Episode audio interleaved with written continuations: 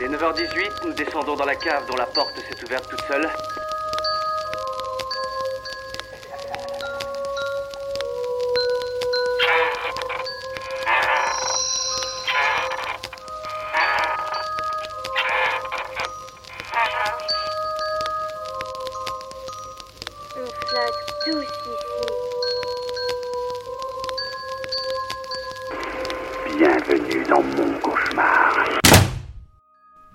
Bonsoir et bienvenue dans cet épisode 4 de la saison 3 d'Inspiré de faits réels. Je suis Hugo et je suis accompagné de Mathias. Mathias, comment ça va? Eh ben écoute, ça va super bien. Euh, J'ai passé ce, ce dernier mois à regarder pas mal de films qui euh, m'ont aidé à préparer la chronique que j'ai préparée pour ce soir.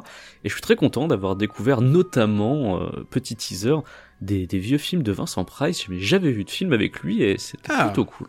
Ah bah oui, tu m'étonnes. Chouette, découverte déjà. Ça commence déjà par une chouette découverte cet épisode, dis donc.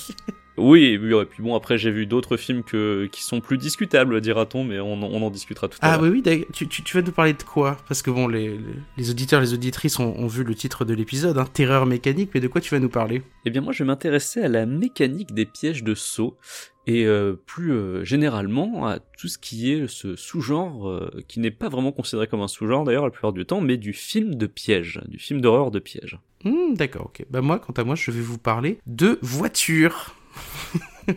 Pas de mon amour pour les voitures, mais de films de voitures. Bon bah écoutez, je vous propose qu'on passe tout de suite aux chroniques.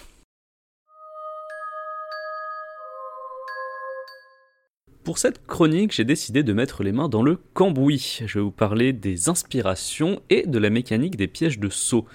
Alors vous savez déjà sûrement ce qu'est Saut, hein, vu que le, les films de la saga ont eu un certain succès pendant les deux dernières décennies. Mais bon, un petit rappel ne fait pas de mal. Donc Saut, qu'est-ce que c'est à la base? C'est d'abord un court métrage. Court métrage de 9 minutes qui a été présenté en 2003 et réalisé par un jeune James Wan. C'est une de ses premières œuvres. Et dans cette œuvre-là, il filme son camarade scénariste Lee Wanell qui se réveille dans une pièce avec un piège à ours inversé sur la tête. Il a quelques minutes pour éventrer son codétenu et récupérer la clé cachée dans son estomac où le piège lui explosera la tête.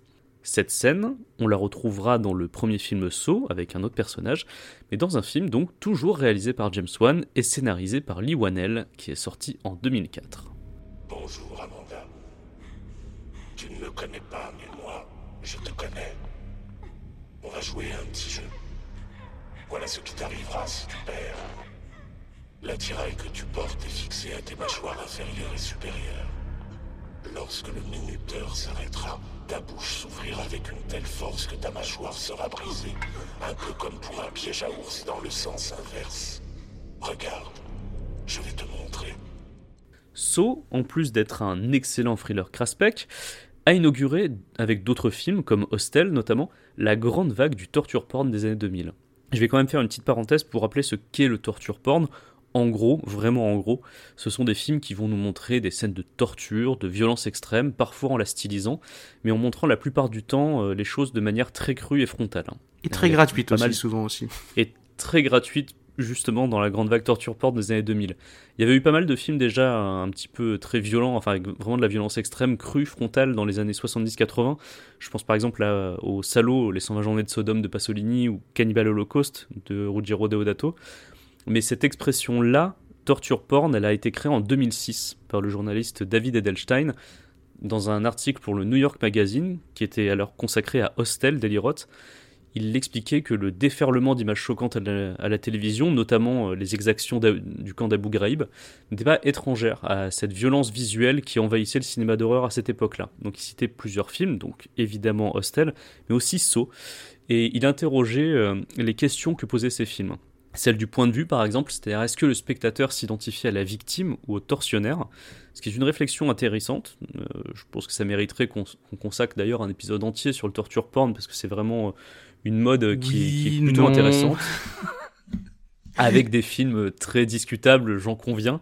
C'est pour ça que là, pour ce moment-là, j'ai préféré moi, me consacrer à Saw, parce que Saw, ce n'est pas uniquement du torture porn, et c'est ce que je vais essayer de vous montrer. Donc Saw, euh, petit rappel de la saga, le premier film sort en 2004, il fait un carton, et donc il y a une, suite qui est vite mise en chantier. C'est Lee Wanell qui euh, reste au scénario toujours, même si James Wan décide de partir. Ce n'est pas lui qui réalise le deuxième.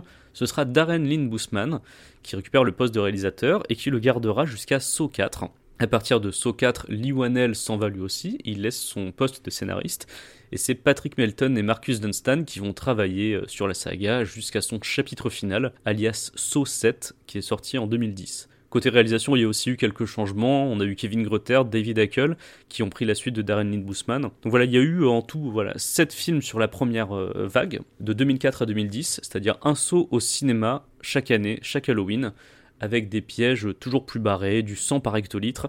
Et en tout, ça fait à l'heure actuelle 9 films, c'est-à-dire les 7 premiers qui composent une saga vraiment à part entière, puis le Jigsaw qui est sorti en 2017, et Spiral euh, qui est une espèce de spin-off, on peut dire, qui est sorti euh, récemment là, en 2021. Ouais, ouais, ouais. Donc voilà, ça c'est pour le petit historique de la saga qui n'est à ce jour pas officiellement terminé. On parle euh, actuellement d'un Spiral 2, puisque le premier Spiral a visiblement a, connu un certain succès au cinéma, même si tu me disais qu'il n'était pas très bon et que c'était pas la peine que je le regarde. Bah après, j'aurais pu te dire ça après le premier saut, tu vois. C'est une remarque qui s'appliquait déjà à partir de saut 2. Alors je suis un peu moins d'accord parce que j'aime beaucoup le diptyque que forme saut 2-3. D'accord. voir, euh, donc voilà, on, en, on pourra en rediscuter. Je trouve que les trois premiers sauts fonctionnent très bien en trilogie. Et après, moi je suis amateur de plot twist à la con. Et euh, je dois dire que chaque saut jusqu'à saut 7 nous, nous abreuve de plot twist à la con euh, à chaque fin d'épisode. saut, en fait, c'est moi, je vous conseille de le regarder comme une série, en fait, c'est choper les sept premiers. Et euh, en fait, chaque, chaque film fait une heure et demie. Donc ça, c'est cool, c'est assez court. Donc en gros, une heure et demie, c'est quoi? C'est deux épisodes de série. Donc en tout, quand vous prenez sept films, vous avez quoi? Vous avez une saison de 14 épisodes, finalement. Donc c'est un petit peu comme si vous regardiez, je sais pas, Squid Game, par exemple. Si vous avez aimé Squid Game, bah, regardez, euh, regardez l'intégrale de Saw comme si c'était une série en vous faisant un demi-film euh, à chaque fois. Donc je, je pense que il vaut mieux le regarder comme une série parce que sinon on est vite perdu dans les sous-intrigues et les plot twists débiles. Moi, en tout cas, c'est ce que j'ai fait. J'ai regardé les 7 films d'une traite et je trouvais que ça se regardait plutôt bien dans ce sens-là. En revanche, euh, voilà, chaque film individuellement n'est pas forcément un, très bon film. Je pense que ça marche mieux sur le côté serial Saw. Bref, euh, je voulais revenir à mon sujet principal, c'est-à-dire que Saw aujourd'hui, euh, on l'associe au sous-genre du torture porn. Mais pour moi, sa vraie mécanique n'est pas nécessairement là, parce que pour moi, Saw tient davantage du film à piège. Alors c'est pas un sous-genre qui a été caractérisé comme tel par la critique cinéma, mais il existe beaucoup de films qui utilisent euh, le piège comme ressort de l'horreur. Et vous allez voir que les sauts, ils ont en fait suivi le sillage d'autres œuvres. La saga en a inspiré d'ailleurs d'autres, comme le très bon The Collector, ou euh, récemment Escape Game, qui n'est pas si nul que ce que je pensais, puisque je l'ai regardé. Mais il a aussi puisé dans l'existant. Parce qu'avant qu'il y ait Jigsaw le tueur au puzzle, il y avait un autre pro des pièges mortels, Vincent Price. Le cinéma n'a pas attendu le grand Vincent Price, bien sûr, pour piéger des personnages, puisqu'on a eu euh, les chasses du comte Zaroff dès 1934. Un des exemples les plus connus de films à piège reste La Nuit de tous les mystères, House on Haunted Hill en VO. I'm Vincent Price, and you're invited to my party in the house on Haunted Hill. where so far the ghosts have murdered only seven people. So won't you come and make it eight? You'll see human heads without bodies. Mysterious pools of blood dripping from the ceiling. Dans ce film de 1959, Vincent Price joue un milliardaire qui va réunir cinq personnes qui ne se connaissent pas du tout pour un défi. Il leur promet 10 000 dollars chacun s'ils acceptent de passer la nuit dans une maison hantée. Évidemment, tous ne vont pas survivre parce que Price leur cache des choses. Alors dans ce film-là, il y a assez peu de pièges à proprement parler, même si le jeu en lui-même est un piège.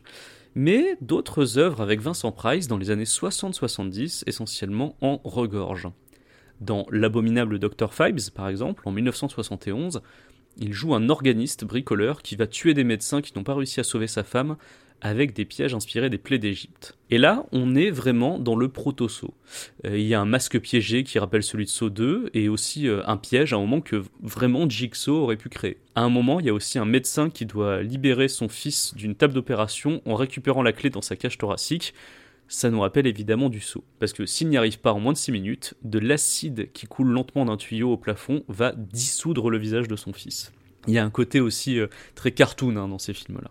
Vincent Price, il a aussi été le tortionnaire du très divertissant Théâtre de sang en 1979, où il tuait des critiques de théâtre avec divers outils, notamment des couteaux qui se rapprochent lentement des yeux d'un critique de théâtre attaché à une chaise, et ce piège-là fait vraiment très saut aussi dans l'esprit. Il a aussi, euh, Vincent Price, joué dans beaucoup d'adaptations, c'est surtout pour ça qu'on le connaît d'ailleurs, beaucoup d'adaptations de classiques de la, de la, littérature fantastique et horrifique, euh, des adaptations d'Edgar Allan Poe notamment, dont The Pit and the Pendulum, qui est sorti en 1961. Et dans ce film-là, on voit un homme euh, attaché à une table, sous un pendule tranchant qui descend progressivement et qui lui lacère le torse. Et c'est un piège qu'on retrouvera tel quel dans l'opening de Saw 5. Alors bien sûr, les Saw ne font pas que reprendre des idées au film des années 50-70, ils piochent aussi dans les livres d'histoire, parce que quand j'ai regardé les Saw, j'ai beaucoup pensé à la torture moyenâgeuse évidemment. Euh, par exemple, dans, le chapitre final, on voit un, homme dans une cage suspendue qui, rappelle les fillettes utilisées au XVIIIe siècle en Europe. Euh, le piège à ours inversé euh, fait forcément penser aussi à ces casques en métal utilisés au Moyen Âge pour réduire les femmes au silence. Et on peut aussi parler euh, de la fameuse tordeuse de Saut 3, qui est une machine horrible qui tord lentement les bras, les jambes, puis le cou d'un prisonnier. Et cette machine-là, elle ressemble au rack, qui était un instrument de torture utilisé pendant l'Inquisition espagnole.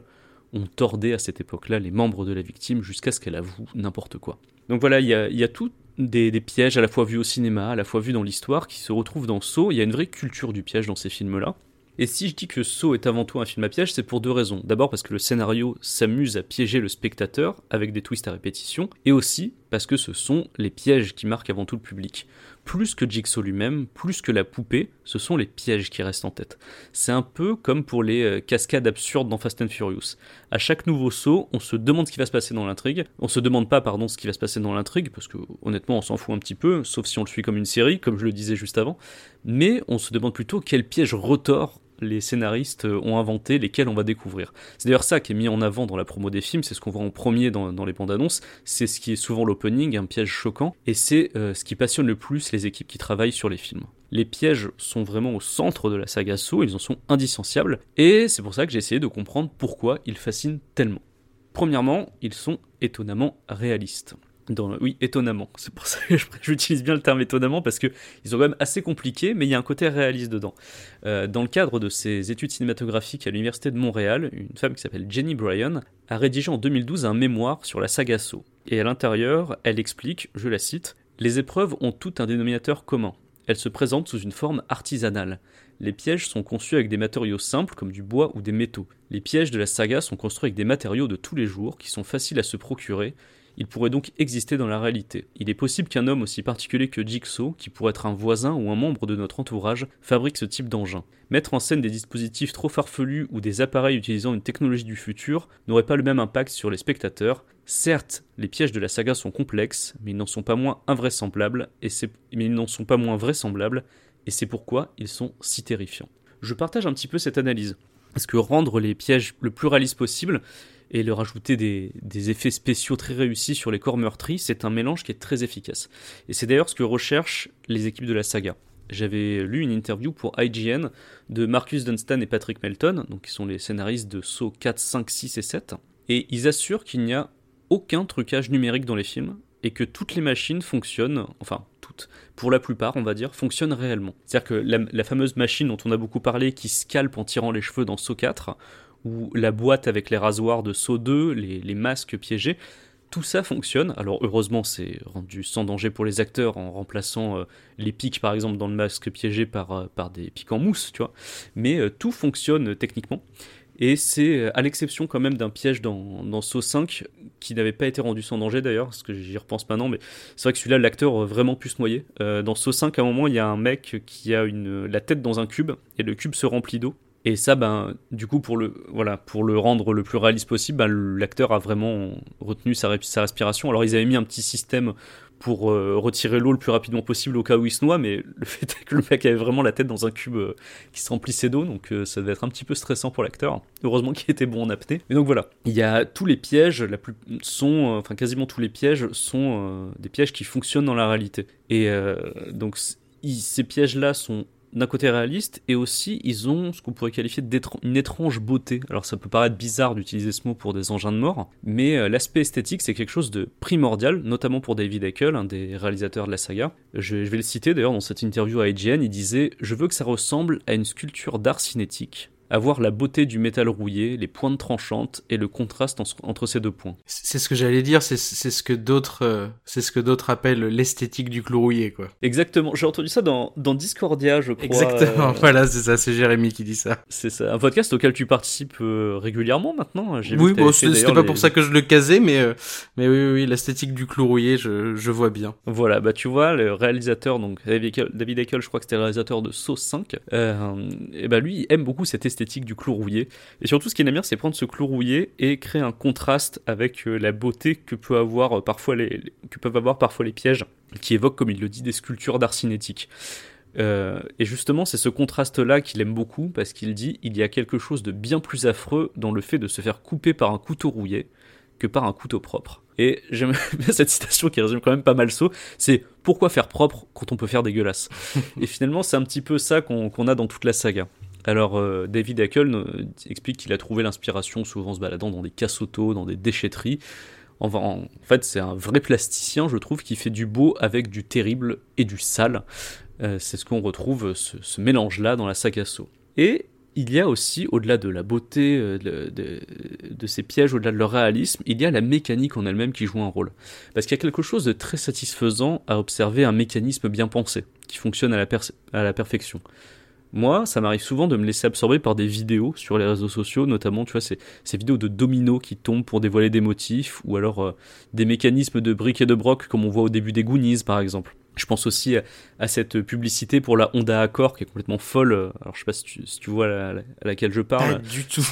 Alors, elle a, elle a, beaucoup tourné avec Culture Pub, tout ça, mais c'est une pub où en fait euh, il y a tout un mécanisme qui va lancer euh, bah, l'allumage d'une voiture, d'une Honda d'accord, et tout ce mécanisme, ça fait vraiment comme au début des Goonies, tu vois, ça passe, c'est une bille qui passe dans un truc et tout ça, et ah c'est tout fait avec des pièces détachées de la Honda Accord. Ah.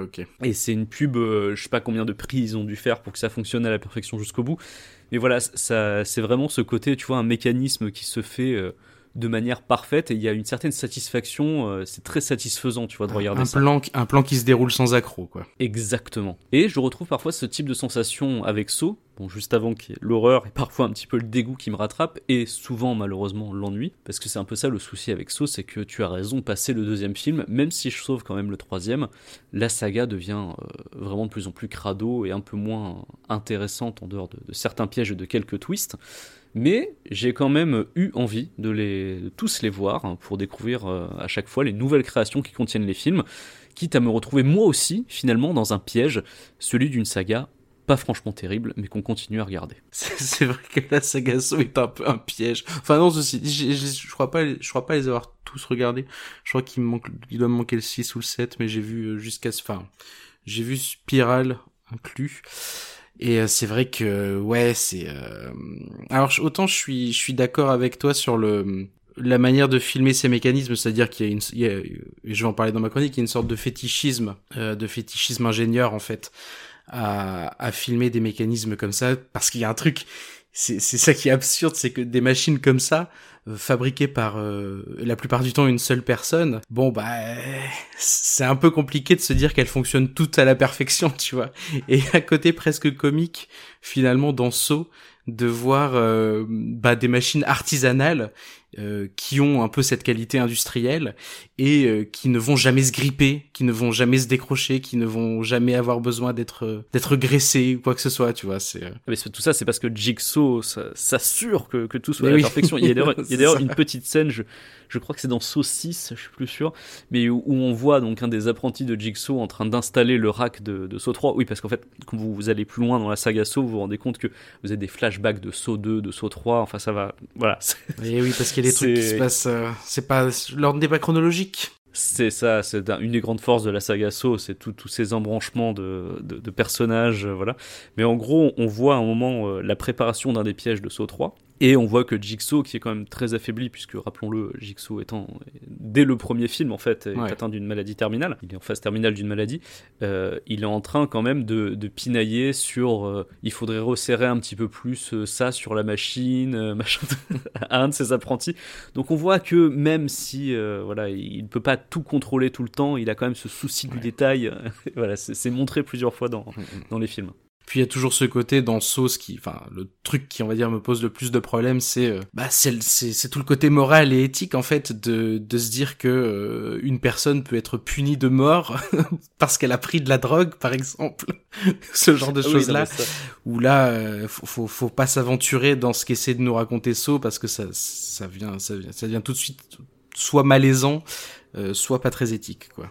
Pas très moral. Oui, c'est vrai qu'il a, le Jigsaw a une conception de, de l'éthique, de la morale et de la justice qui est assez particulière. C'est- ouais, ouais, ouais. dirons-nous. C'est ça. Ouais. Et euh, Créatif, après, hein, son, mais... son problème notamment avec les drogués est expliqué par un point de scénario. Oui, euh, voilà, je me souviens. Spoil pas. voilà. Un Je me souviens. personnel avec la drogue. Voilà. Donc, voilà. Par contre, on a des vrais personnages de psychopathes dans la saga qui, eux, n'ont que très peu de justification en revanche. Oui. Donc voilà, des, mais bon. Je, mais euh, franchement, je, je vous conseille de le regarder comme une série. Voilà, vous, vous verrez, vous pourrez rigoler. Des, des fois, c'est limite niveau Riverdale sur les twists. Hein. Ça, ça, va, ça va très loin.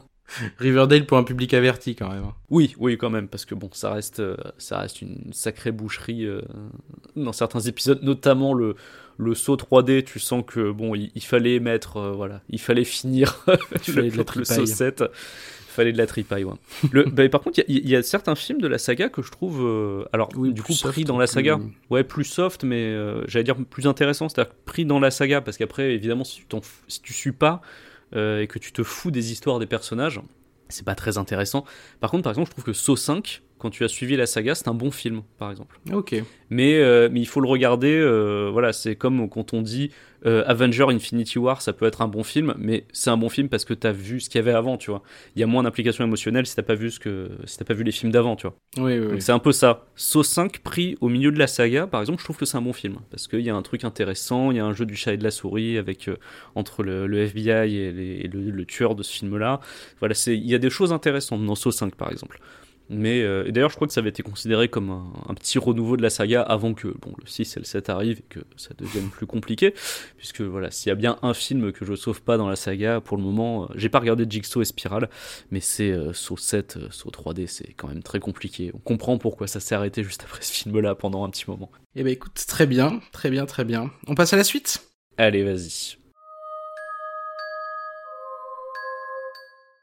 Alors j'avais hésité, j'ai hésité, j'hésite toujours en fait, hein, je te le dis honnêtement Mathias, j'hésite entre plusieurs titres pour ma chronique. Et, et je, je vais te les donner et je vais te laisser choisir. Ça te va? Allez, vas-y, j'écoute. J'avais, alors le premier qui m'est venu à l'idée c'est ne faire qu'un avec sa gova. oui. Le, le deuxième, le deuxième c'est tut les rageux. Ouais. Et le, le troisième, c'est le plus drôle, mais bon, euh, il y, a, il y a un gros mot dedans, tu vas voir. Euh, si vous aimez les voitures, vous avez qu'à baiser avec. D'accord. Moi, j'ai cru, j'ai cru que t'allais me dire euh, genre un truc genre, elle a une belle carrosserie, mais, mais d'accord. ah non, bah, c'est pas du tout mon genre, enfin. Non, mais écoute, euh, tu, tu te les rageux, ça, je pense que ça me Eh ben, convient parfaitement. Ça te convient? Ok, très bien. Oui, parce que euh, Terreur mécanique, hein, si j'avais euh, proposé ce thème, c'était parce que euh, j'avais quelque chose en tête. Et, je voulais parler de, de vieux tacos, de guimbardes, de vieilles caisses, bref, de nos amis à quatre roues, les voitures. Donc pas de Fast and Furious, pas de Ron Howard, pas de Need for Speed euh, dans cette chronique, mais trois films que j'ai revus récemment, entre lesquels je vais tenter de tisser des liens. Trois films qui font sortir la voiture du décor, qui l'extirpent de sa fonction première de moyen de locomotion pour en faire des personnages ou des objets, parfois même de désir. Avec une petite perspective chronologique, hein, comme vous allez le voir, mais un retournement de situation à la fin, je vous préviens.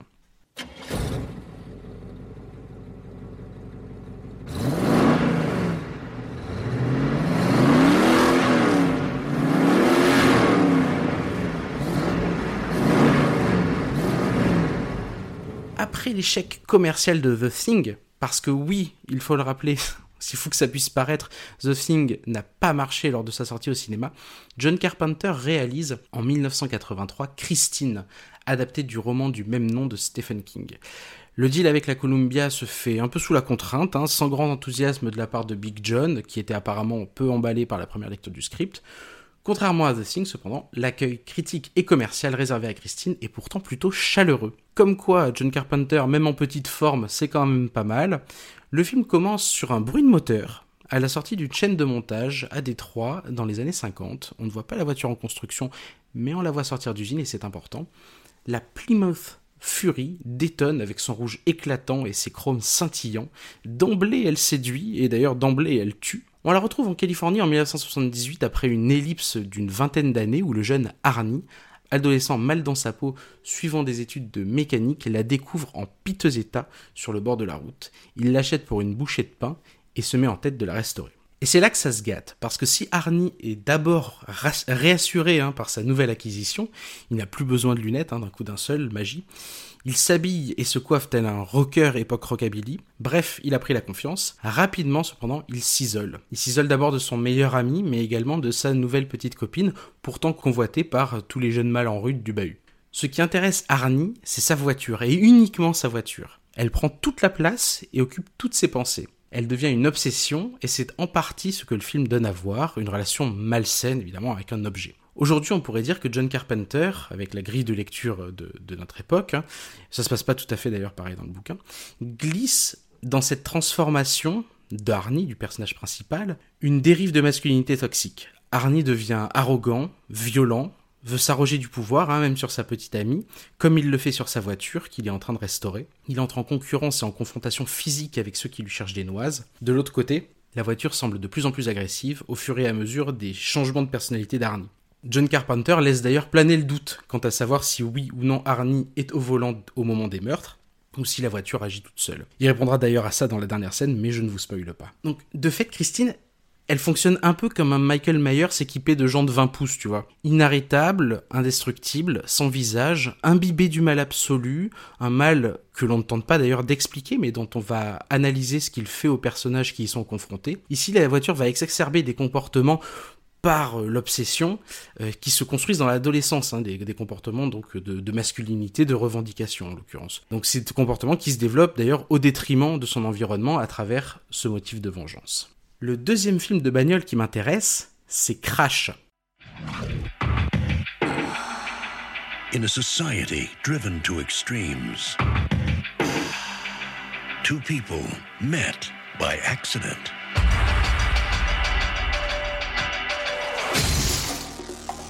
You badly hurt? I think we saw each other at the hospital. You haven't told me where we're going. I haven't? Donc Crash, c'est un film de David Cronenberg qui est sorti en 1996 avec James Spader dans le rôle principal et bah, notamment Holly Hunter aussi pour, euh, pour les têtes très connues. C'est un film un peu particulier parce que comme Christine, il est tiré d'un roman de James Ballard cette fois, mais surtout c'est un film qui met en scène l'obsession de manière obsessionnelle. Je reviendrai dessus un peu après. Il raconte l'histoire d'un couple très ouvert dont la femme a l'air de fétichiser les moyens de locomotion, hein, on le voit dès la première scène. Après un accident de voiture impliquant le personnage de James Spader qui a coûté la vie à un homme, le couple se met à fantasmer sur les accidents de la route et leurs conséquences. Dans l'autre voiture impliquée dans, dans, ce premier accident, le personnage interprété par Holly Hunter suit le même parcours et peu à peu, un petit groupe informel se construit et va dériver dans l'extrême en prenant du plaisir à regarder ou vivre des accidents de voiture. Donc si Christine traitait de l'adolescence et de comment le mal pouvait s'immiscer et surtout comment un, objet de fétiche tel que la voiture, hein, la voiture typée années 50, la voiture américaine typée euh, années 50 pouvait avoir, on va dire, de l'influence de par euh, presque ses qualités sémiotiques sur l'adolescence d'un jeune homme, Crash en l'occurrence, traite lui exclusivement du moment adulte, avec des personnages très aisés qui, dans l'ennui, cherchent de nouvelles manières toujours plus extrêmes de s'offrir des sensations fortes. Donc Cronenberg, comme comme c'est le cas dans le bouquin, exclut euh, complètement toute dimension fantastique euh, pour faire un film exclusivement tourné vers le désir entre êtres humains. Les voitures ne sont que moyennement des objets de désir, c'est surtout des moyens qui leur permettent d'atteindre la jouissance, mais elles ne sont pas magnifiées comme pouvait être par exemple la Plymouth euh, dans Christine. Au contraire, là les voitures dans Crash, elles sont réduites à des amas de tôle dont le seul objectif est de les faire bah, s'écraser les unes contre les autres. C'est le plaisir de destruction du bien matériel qui est donné à voir, et en corollaire, la destruction du corps qu'elle peut engendrer. Là où Christine offrait le rêve éternel, magnifique et magnifié de la voiture qui s'auto-répare et qui nous réconforte, les personnages de Crash prennent au contraire plaisir dans ce que la destruction a de définitif et d'irréversible. Et c'est dans le caractère finalement euh, euh, finissable, on pourrait dire, de la vie et des voitures qu'ils trouvent du plaisir. Et comme je disais, cette obsession est rendue à l'écran comme telle. Aucune scène du film, dans le cas de Crash, aucune scène du film ne dévie du sujet. Ça en, ça en devient presque étouffant. Si bien que Cronenberg, en fait, développe euh, une sorte d'esthétique de la répétition. Les scènes s'enchaînent, mais c'est le même désir qui est montré, comme si une fois qu'on avait atteint les extrêmes, on ne pouvait finalement que les répéter jusqu'à ce que ce soit finalement bah, les extrêmes qui nous terminent. Et ce sont à la fois les notions d'obsession et de désir qui vont marquer euh, un petit peu le, dernier film, le troisième film dont je voulais parler, et c'est ici que va tout se rejoindre puisque je voulais vous parler de Titane.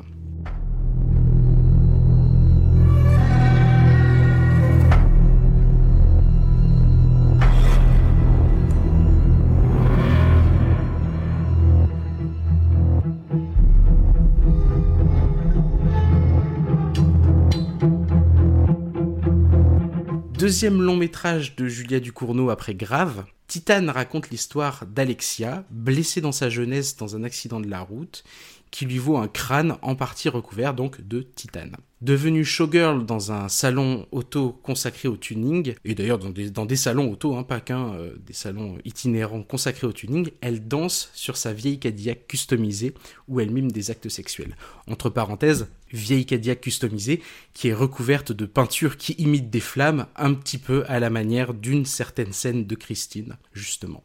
Julia Ducournau intègre, même je dirais encadre et englobe Christine et Crash dans Titane. Il est question de désir envers une voiture, de relations privilégiées. Alexia a même provoqué l'accident de sa jeunesse, hein. on la soupçonne dès l'enfance d'être heureuse finalement de la plaque de titane qu'elle a sur la tête, puisque ça la rapproche de l'état de voiture, euh, qu'elle va d'ailleurs immédiatement câliner après être sortie de l'hôpital. Mais Ducournau fait démarrer le désir mécanique dès l'enfance. Et je trouve que c'est un truc qui est d'ailleurs assez rare, euh, un parti pris qui, qui à mon avis, c'est peut-être aussi parce que c'est une femme qui réalise, euh, qui est difficile d'assumer, je trouve, euh, derrière. Et elle, elle en prend le parti elle l'assume de faire commencer une sorte de désir mécanique dès l'enfance. Elle prend le parti de mettre en scène cette obsession dès la jeunesse de son héroïne, un truc qu'on considère déjà un petit peu malsain, contrairement à Crash où on ne voyait que des adultes blasés. La voiture d'Alexia, devenue adulte, est une voiture américaine, hein, à savoir une voiture énorme, aux formes exagérées, qui va d'ailleurs à un moment donné euh, jouer des suspensions un peu comme on le fait sur la côte ouest des États-Unis. Euh, mais elle va plus loin. Elle va plus loin, c'est-à-dire qu'elle elle fait un peu, euh, elle reprend un peu la voiture américaine telle qu'on a pu la connaître dans Christine, en la tunant, en la pimpant, en l'augmentant, mais elle va plus loin surtout en la faisant explicitement s'accoupler avec son héroïne. Elle reprend finalement le fantastique de Christine, la voiture démoniaque, le fétichisme de Crash, et va plus loin en faisant se mêler le mécanique et l'organique de manière non plus théorique, hein, mais très visuelle et très concrète. Puisque une fois enceinte de la fameuse voiture démoniaque, Alexia ne perd plus du sang, mais de l'huile de moteur, et commence à voir apparaître du métal sous sa peau. Dans Crash, Cronenberg évoquait déjà de manière détournée le désir de fusion du corps avec les nouvelles technologies, mais pour mieux l'écarter, et surtout il l'écarte pour faire de Crash un pur thriller érotique plutôt qu'une réflexion sur les relations homme-machine ou plutôt qu'un film d'horreur. Ducournau, elle, s'intéresse à une autre relation finalement, puisque je m'attarderai pas trop dessus, mais il faudrait davantage parler de relation femme-machine tant la féminité d'Alexia est au centre de ce qui est donné à voir et au centre de l'intrigue. Je spoilerai pas davantage Titan parce que le film n'est sorti que l'année dernière et parce qu'il y a vraiment des choses à découvrir en le regardant. Donc, si je peux vous donner un, conseil, regardez-le. D'ailleurs, coup de gueule au passage, hein, c'est un film qui est reparti bredouille au César. Bon, ce sont les Césars après tout. Est-on vraiment étonné? Mais Titan mêle le désir très littéral de Cronenberg avec la dimension fantastique de Christine et en fait va parfois tellement loin qu'elle se rapproche presque d'une autre mouvance, le cyberpunk. Et je conclurai là-dessus, parce que c'est ça le twist que je disais dans l'intro, c'est qu'en fait je vais citer un quatrième film. Je vais citer notamment le, cinéma de, Tsukamoto, puisqu'on pourrait se demander, est-ce que Julia Ducournau, du coup, n'a pas fait un peu un film, euh, de voiture ultime dans le cadre du film d'horreur? Puisque elle, pousse quand même assez loin les potards, elle fait référence à énormément de, films de bagnole et de cinéma d'horreur qui est déjà sorti, mais elle pousse les potards à fond et on pourrait se dire finalement, est-ce qu'elle a pas un peu réalisé le film d'horreur de voiture ultime? Bah, au début, je me disais un peu ça, mais en fait, je me dis pas vraiment finalement, puisque, et je terminerai là-dessus, euh, c'est aussi ce sur quoi débouche souvent le cyberpunk, la relation homme-machine et euh, l'intégration, l'interintégration, on va dire, de l'organique et du mécanique. Et je pense notamment au cinéma donc de, de Shinya Tsukamoto et son Tetsuo, dans lequel un homme irrémédiablement attiré par le métal, donc euh, pas la musique, hein, euh, la matière, s'en insère dans le corps et après un accident de voiture commence à se transformer en un style d'Iron Man décadent. Il va même se déplacer à l'aide de fusées aux pieds. Alors ce n'est plus de la voiture, mais il est composé d'un peu toutes les matières qui forment la voiture. Donc il la réduit, enfin, de la même manière que parfois Crash réduisait les voitures à de la tôle froissée et à des amas de, métal, bah finalement euh, c'est également un peu ce que fait Tetsuo. Le film de Julia Ducournau, je l'aime aussi parce que euh, il fait la, jonction entre les genres, entre les thèmes. Là où précédemment, bah, les films de voiture que je, que je connais en tous les cas, ils n'étaient pas monothématiques, mais parfois presque. Euh, ici, Ducournau, elle crée une sorte de continuum entre euh, le film d'horreur de voiture et tisse un lien presque vers parfois le cyberpunk et elle crée ce continuum en proposant un film bah, qui est en constante mutation, hein, d'ailleurs comme me le dit elle-même. Donc du coup je terminerai sur cette question que je laisse ouverte, que je laisse en suspens, à laquelle je ne répondrai pas, et si finalement euh, l'étape finale du film de voiture n'était-il pas à chercher dans le genre cyberpunk? Qu'en penses-tu Mathias? C'est une très bonne question. Euh, je, vois pas pourquoi cyber, dans le cyberpunk particulièrement, tu veux dire par rapport à tout ce qui est euh, cyborg, modification etc., que qu'on peut avoir chez, chez les humains dans ce, Euh, ce par rapport à ben non par rapport à toutes les thématiques justement que que traite à peu près toute œuvre de cyberpunk à savoir euh, la transformation du corps euh, par des corps étrangers en fait Mhm. c'est euh, une des thématiques euh, principales du, du cyberpunk bah, c'est ce qui se passe euh, là en- enfin c'est en partie ce qui se passe à certains moments dans dans Titan mais sans que ce soit explicitement du cyberpunk tu vois D'accord, ouais, je vois ce que tu veux dire. C'est vrai que moi je n'ai pas vu euh, Titan en, en l'occurrence, euh, ni Grave d'ailleurs, ni, Crash. Euh, alors c'est pas parce que je, je n'aime pas la personne Julia Ducournau ou la personne euh, Cronenberg, c'est juste que j'ai vraiment un, enfin tu connais, j'ai un vrai problème avec le, le body horror, j'ai du mal à en regarder, euh, voilà, c'est des choses où j'ai du mal. dit-il après nous avoir fait une chronique sur Saw Alors c'est j'y différent. crois pas mais quel culot Non, c'est c'est différent parce que dans le body horror, il y a souvent la notion de modification corporelle, ce qui me met euh, souvent mal à l'aise, tu vois. Euh, c'est pour ça que je peux pas regarder euh, Human Centipede ou ce genre de choses, par exemple, tu vois. il y a pas ça dans Saw? Non, So, euh, bon, alors, des membres qui se tordent, des choses qui sont arrachées. si, des- mais c'est pas non, enfin, c'est euh, comment dire? Je, trouve ça moins dérangeant, si tu veux. Il y a, y a une notion moins dérangeante dans. C'est pas des modifications corporelles où tu vois la personne est encore vivante ou quoi. On, on sait qu'il y a un élément de torture dans So, mais la finalité c'est que bon, la, la personne meurt, tu vois. C'est pas, c'est pas une transformation. C'est vrai que j'ai un peu plus de mal avec ça. Tu vois les les télés dans le ventre chez Cronenberg, bon, tu, j'ai un- tu vois, j'ai un peu plus de mal, quoi. C'est Hmm. c'est plus ça. Alors je ne te conseille du coup pas non plus le cinéma de Tsukamoto. Oui, voilà. Je ne te le conseille pas. Typiquement, euh, voilà, je, je pense que je ne pourrais pas, je n'ai pas l'estomac pour. Et euh, So, euh, bon, en vrai, euh, la, la mécanique du piège en elle-même m'intéresse et je, et je trouve ça étrangement satisfaisant par moment. En revanche, euh, bon, les, les gros plans euh, sur les trucs qui se tordent et tout ça, euh, j'avoue que je suis pas très fan non plus. Ah non mais attends, il n'y a pas de choses gratuites comme ça hein, dans Titan. Oui, oui, non, je, je, mais c'est voilà, c'est- une ambiance en fait, je pense aussi. C'est une ambiance qui est euh, D'accord. qui est beaucoup. Tu vois, il y, il y a un côté ludique chez chez So par exemple. Alors que j'ai Ouais, l'impression ouais, que chez. Cronenberg et chez Ducournau, on est sur des choses beaucoup plus euh, sérieuses, beaucoup plus pesantes. Et c'est vrai que dans, dans l'atmosphère, j'ai peur d'être beaucoup plus mal à l'aise. J'avais eu beaucoup de mal, tu vois, par exemple, sur euh, Il Euh, un film qu'on a Il y a de vu l'humour hein, dans Titan. D'accord, ok. Mais je vais prendre un autre exemple euh, où on n'est pas sur le body horror, mais plus sur une question d'ambiance. On était allé voir ensemble au cinéma il y a, il y a longtemps, parce que c'était à l'époque où il est sorti au cinéma, euh, ce, ce film de, de Gaspard Noé, euh, In- euh, Enter the Ah, Void. Enter the Void. Enter the Void, et je trouve Ah oui, que, ça n'a rien à voir, oui. voilà, mais qu'il y a des, parfois des, des sensations qu'on éprouve devant ce film qu'on peut ressentir de, devant des films de Cronenberg ou du Cournot. Enfin, en tout cas, c'est ce qui se dégage des, des extraits que j'ai pu voir. Et comme j'avais été mal à l'aise justement devant Enter the Void, j'ai un peu peur de, de m'aventurer dans ce cinéma-là, quoi. Parce que je sais que je vais pas forcément en, en, en revenir. euh, euh, dans un très bon mood ou voilà.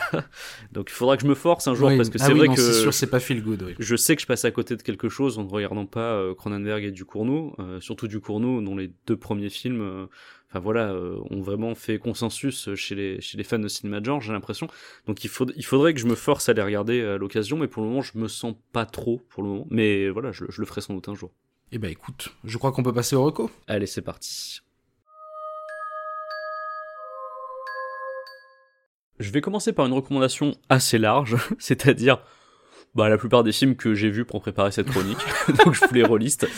Euh, non, franchement, franchement, j'ai passé des très bons moments devant ces films, donc je les reliste au cas où vous n'aviez pas listé jusque-là. Donc on a l'abominable Dr Fibes, euh, Théâtre de sang et La nuit de tous les mystères avec Vincent Price.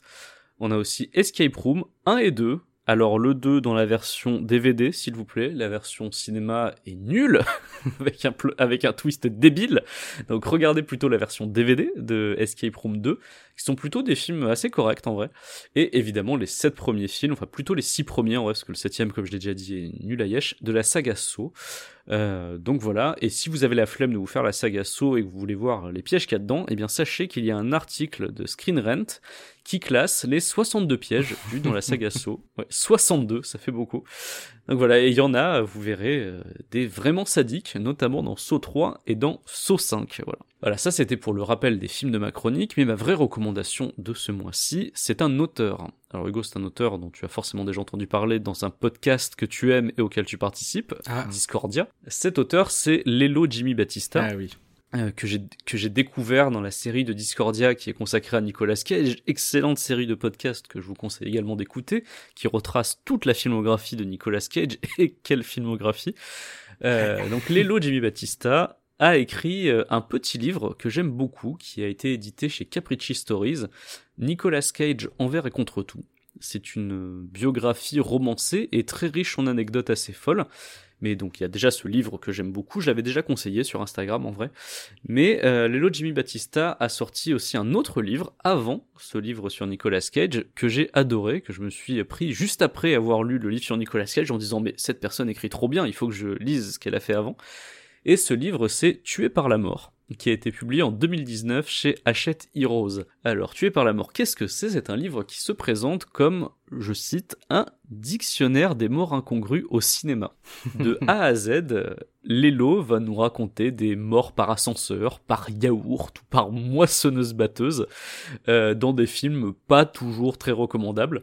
Alors voilà, c'est très bien écrit, c'est très drôle. Moi, j'a- j'adore vraiment son ton euh, piquant et souvent faussement désabusé vis-à-vis de Ah, ce qu'il il, raconte. il écrit dans l'IB, hein. il est journaliste à l'IB. Oui, ouais, c'est vrai que je, je savais pas où il travaillait ailleurs. Je sais qu'il avait bossé, euh, voilà, qu'il était dans Discordia et qu'il avait, qu'il avait été, qu'il était journaliste pour euh, pour certains médias. Je savais pas lesquels. Donc Libération, voilà, il, il écrit sur quoi dans Libération? Et il est surtout au service culture. D'accord, bah, je pense que ces articles, s'il les écrit comme ces livres, doivent être passionnants, puisque euh, voilà, le- ce, ce livre Tué par la mort est très ludique, avec beaucoup de notes de bas de page euh, qui m'ont vraiment fait éclater de rire tout seul sur mon canapé.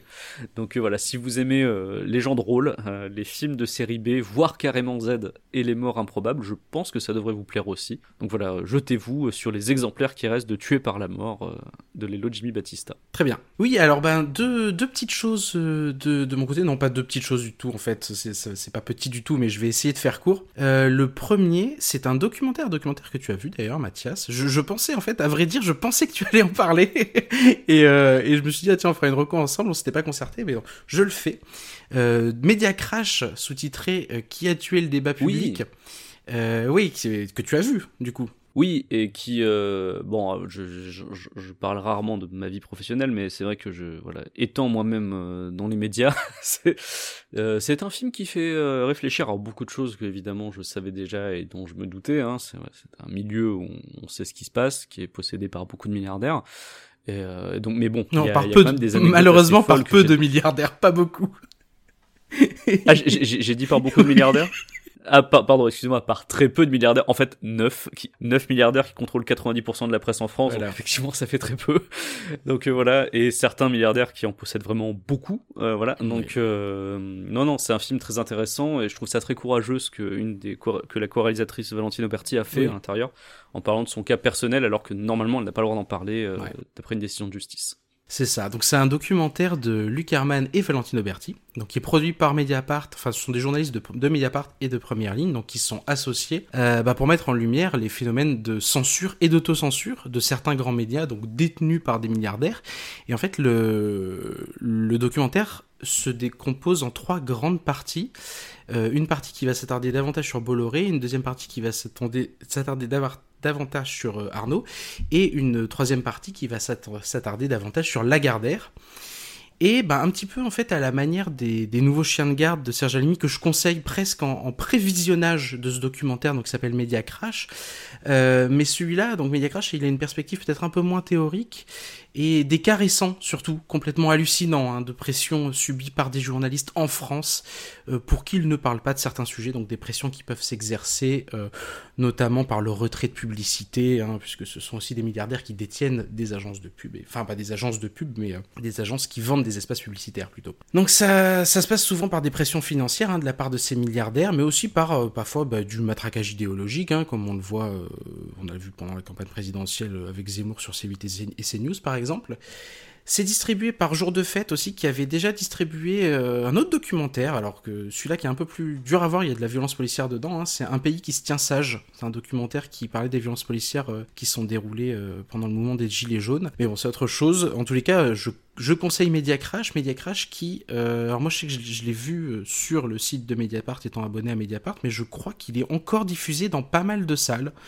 Donc je ne peux que vous conseiller d'aller euh, d'aller voir ce, ce, chouette documentaire qui, qui éclaire euh, de manière vraiment limpide la situation que vivent pas mal de, de gros médias nationaux euh, ces dernières années. Et la deuxième reco, alors là, il va vraiment falloir que, que tu m'arrêtes, hein, Mathias, t'hésites surtout pas, parce que au moment où on enregistre, Elden Ring est sorti depuis hier. il est sorti hier. D'accord, ok. Et, et, et il s'est, bah oui, voilà, il s'est passé un truc, hein, c'est que euh, bah, j'avais déjà passé, euh, j'avais déjà passé 4-5 heures sur, euh, sur la bêta fermée. Là, j'ai eu la surprise de découvrir que du coup, en fait, les classes de la bêta fermée ne sont pas les mêmes que les classes de personnages dans le jeu final. Donc moi, j'étais parti me dire oui, je vais faire un premier run euh, en loup sanglant, et puis après, je verrai, je vais utiliser la magie et tout. Non, pas du tout. Il y a, y a d'autres classes, donc voilà. Et pour tout ça pour vous dire qu'en tout j'ai une dizaine d'heures sur Elden Ring, donc ce sera pas vraiment une reco, hein. je, je me permettrai pas de, de recommander un, un, jeu après, après si peu de temps. Mais, mais, mais, bah déjà, on peut dire, hein, le jeu est sorti hier et euh, c'est dire si j'aime ce podcast, si j'aime nos auditeurs et nos auditrices, c'est que j'enregistre au lieu de jouer, ce qui est, ce qui est quand même déjà pas mal. Mais oui, que dire, que dire, euh, un, open world euh, du coup, euh, mais de From Software, donc From Software, Armored Core, Demon Souls, Dark Souls, Bloodborne, Sekiro pour les dernières années, mais qui cette fois s'attaque à, à, une map beaucoup, beaucoup, beaucoup plus ouverte que ce qu'elle ne, ce n'était auparavant, puisque Dark Souls, hein, contrairement à ce que certaines personnes racontent, ce n'est pas un monde ouvert. Et là, on se retrouve avec euh, une taille de map complètement dingue. Et à la limite, c'est même pas, c'est pas, c'est même pas ça l'argument. C'est surtout tous les secrets, la quantité de choses qu'elle recèle, la manière dont elle les cache, la manière dont elle distille un petit peu dans sa narration, dont elle nous raconte des bribes d'histoire avec des, monuments effondrés ou, ou, des personnages qui se tiennent parfois là sans, sans même certains qu'on les voit.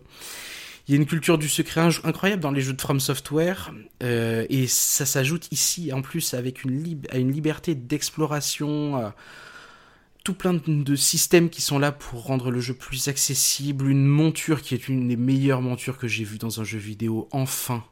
Enfin, la monture est une invocation, parce que un des trucs que rajoute Elden Ring, c'est la capacité d'invoquer, même quand on n'a pas de, profil, de profil magicien, euh, la capacité d'invoquer bah, des loups, des guerriers, et une invocation que l'on a de toute façon, qui est une monture, un cheval, qui nous permet de, parcourir la map de manière plus rapide, et surtout d'échapper aux ennemis, si jamais on se rend compte qu'on est dans une zone où le level est encore un peu trop haut pour nous, donc il y a plein de choses qui sont facilitées. Alors il y a moins de noirceur, il y a moins de noirceur, c'est toujours de la dark fantasy, hein, mais il y a quand même moins de noirceur que dans Dark Souls ou dans Bloodborne. La DA est beaucoup plus lumineuse, plus colorée, hein, plus proche de ce qu'on avait vu dans, dans, un Sekiro, même si ça se passe toujours dans un monde médiéval fantastique. Je sais que c'est même pas un truc que j'ai envie de chroniquer parce que je pourrais en parler des heures, mais je sais que c'est dingue parce que je sais que je vais y passer des dizaines d'heures tout au long de l'année, quoi. Et je sais que, comme pour Dark Souls, une fois que je vais le terminer, je vais faire, allez, hop, je relance le jeu et je change de classe et on va tenter et on va tenter de le faire différemment. Et parce que c'est ça la richesse des, Souls, hein, euh, richesse qui avait été un petit peu euh, pas, pas, mise de côté, mais qui, qui était différente dans Sekiro et dans Bloodborne, puisqu'il n'y avait pas forcément de classe de personnages dans, dans, ces jeux-là. Mais c'est que on peut euh, faire le jeu de plein de manières différentes, euh, suivant les, classes de perso euh, qu'on qu'on a suivant comment on les aborde. Et c'est vraiment mais c'est une richesse sans fond en fait ce, ce, ce jeu. J'ai passé qu'une dizaine d'heures dessus et j'ai l'impression que j'ai une dizaine d'heures mais j'ai l'impression que j'ai effleuré le vernis quoi. C'est assez dingue. Donc voilà ça fait plaisir tu me vois venir avec ma question tu vas le streamer? Euh, non, je pense pas le streamer parce que euh, streamer un Souls, c'est pas trop. J'avais essayé de streamer Bloodborne et j'avais pas réussi à streamer, enfin à être attentif euh, au chat et à jouer. Euh, j'étais j'étais complètement fasciné par le jeu et depuis d'ailleurs, du coup je l'ai retenté et je l'ai quasiment fini d'ailleurs Bloodborne. Mais mais non, je pense pas le streamer parce que déjà pour les gens c'est pour les gens qui passeraient c'est souvent gâcher un peu du plaisir de, de découverte.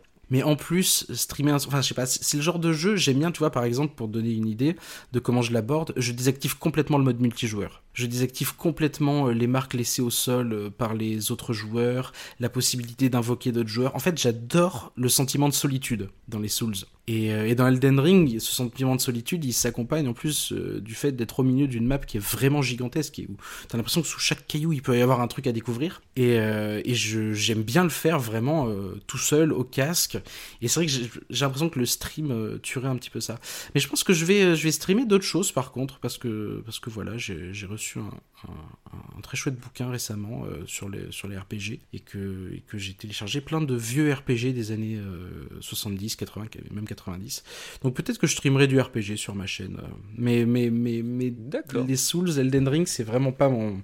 C'est pas le truc qui me, qui me botte le plus en stream. Ouais, et puis ça requiert beaucoup trop d'attention pour ne pas mourir à chaque instant, évidemment. Ouais, ouais, ouais, il y en a qui le font très bien. Hein. D'ailleurs, si vous voulez voir euh, des gens qui streament très bien euh, Elden Ring, je suis tombé sur un stream d'Atomium hier. Euh, c'est incroyable hein, d'arriver à parler, à jouer, à jouer comme ça. Ah, mais c'est C'est compliqué. Hein. Il, il, était déjà assez loin dans le jeu et, et, et, il le faisait très bien. Donc ouais, allez voir les streams d'Atomium. Il en, en plus, il en parle très bien. Écoutez, c'est la fin de cet épisode. Euh, merci d'être arrivé jusqu'au bout. Euh, bah, comme d'habitude, n'hésitez pas à nous laisser des messages sur, les réseaux sociaux, sur Twitter, sur, sur le compte euh, d'Inspiré de faits réels. On vous fait des gros bisous. On vous dit au mois prochain. On dit prenez soin de vous. Prenez soin de vos proches. Aimez-vous les uns les autres, bordel, comme disait l'autre. Et, et on vous dit à la prochaine. À la prochaine.